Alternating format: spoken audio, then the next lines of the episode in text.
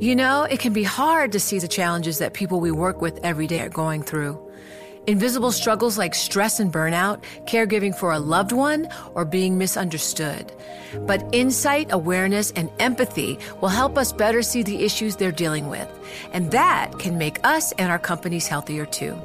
I'm Holly Robinson Pete. Join us on The Visibility Gap, a new podcast presented by Cigna Healthcare. Download it wherever you get your podcasts. The less your business spends, the more margin you keep. But today, everything costs more. So smart businesses are graduating to NetSuite by Oracle. NetSuite is the number one cloud financial system, bringing accounting, financial management, inventory, HR into one proven platform, helping you reduce IT costs, maintenance costs, and manual errors. Over 37,000 companies have already made the move to NetSuite. Now through April 15th, NetSuite is offering a one-of-a-kind flexible financing program. Head to netsuite.com slash earnings right now. netsuite.com slash earnings. As a professional welder, Shayna Ford uses Forge FX to practice over and over, which helps her improve her skills. The more muscle memory that you have, the smoother your weld is. Learn more at meta.com slash metaverse impact. Le entregamos todo lo que necesita saber para comenzar el día. Esto es Bloomberg Daybreak para los que escuchan en América Latina y el resto del mundo.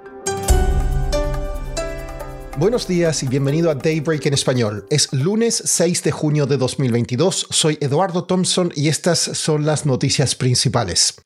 Empezamos con visiones optimistas sobre la economía de Estados Unidos. El banco de inversión Goldman Sachs dijo que el país podría lograr un aterrizaje suave y que mejores datos de inflación sugieren que el plan de aumento de tasas de la Fed podría evitar una recesión.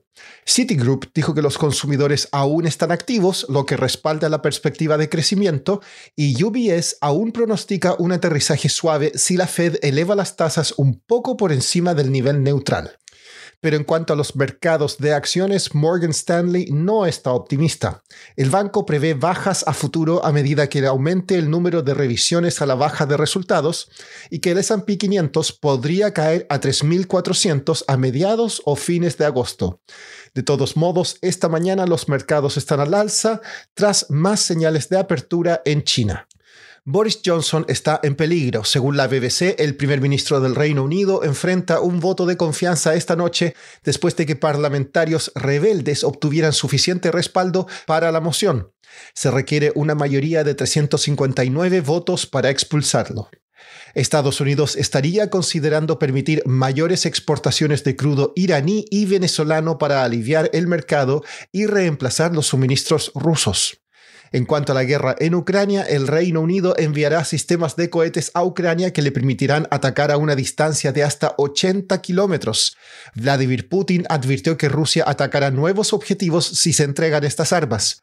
Rusia también acordó con Turquía un plan preliminar para enviar grano ucraniano desde Odessa. Estados Unidos decidió no invitar a Cuba, Venezuela ni Nicaragua a la cumbre de las Américas de esta semana en Los Ángeles. El país busca anunciar en el evento un plan para reducir y gestionar la migración indocumentada. En Colombia, la segunda vuelta presidencial está reñida. Una encuesta publicada por El Tiempo el fin de semana da una ventaja de tres puntos a Rodolfo Hernández, mientras que otra de semana da el mismo margen a Gustavo Petro.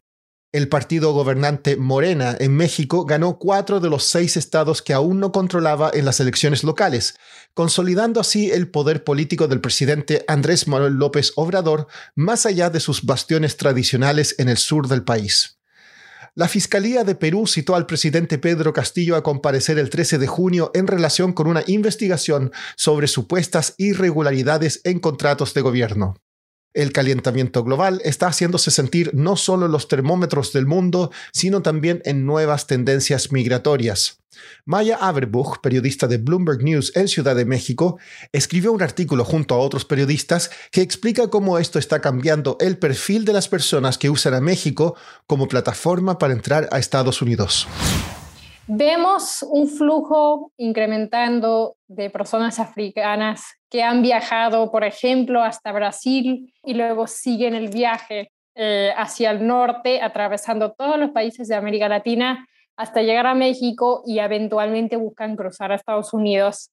Una parte de ellos migran a causa del cambio climático Eso quiere decir que fueron afectados por tormentas, sequías, inundaciones y también los conflictos políticos que van surgiendo debido a, esos problemas. Y vemos una población bastante joven en una especie de éxodo del continente buscando llegar primero a otros países dentro del continente, luego si tiene el recurso para hacerlo a Europa o Estados Unidos.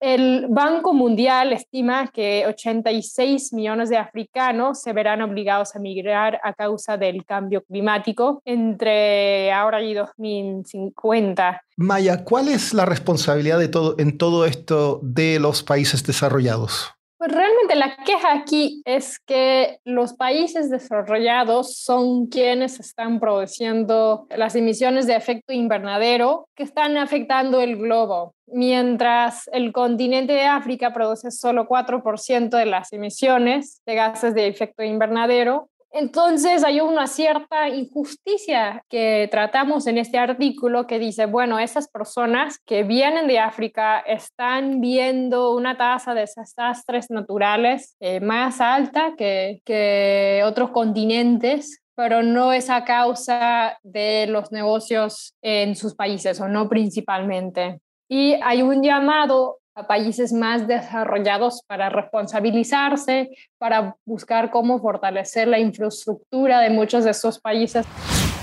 Por último, Rafael Nadal ganó su abierto de Francia número 14 al imponerse a Casper Ruud.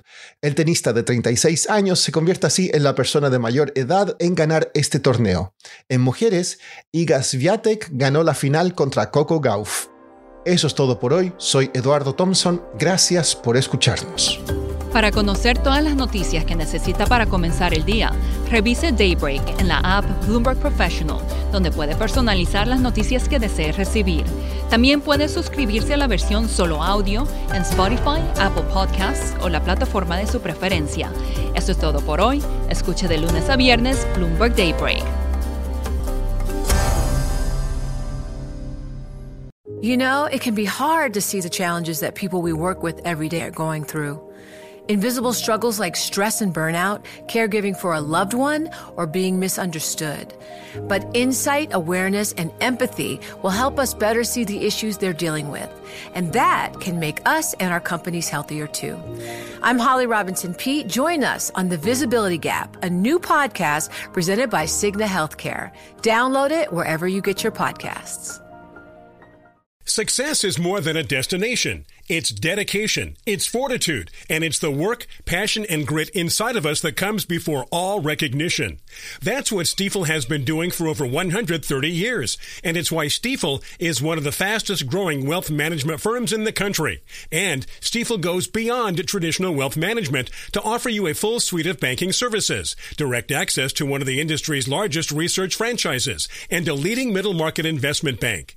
It's the best of each of us made better by the best in all of us. And that is where success meets success. Find a Stiefel financial advisor at stiefel.com. That's S-T-I-F-E-L dot com. Stiefel, Nicholas and Company Incorporated, member SIPC and NYSE.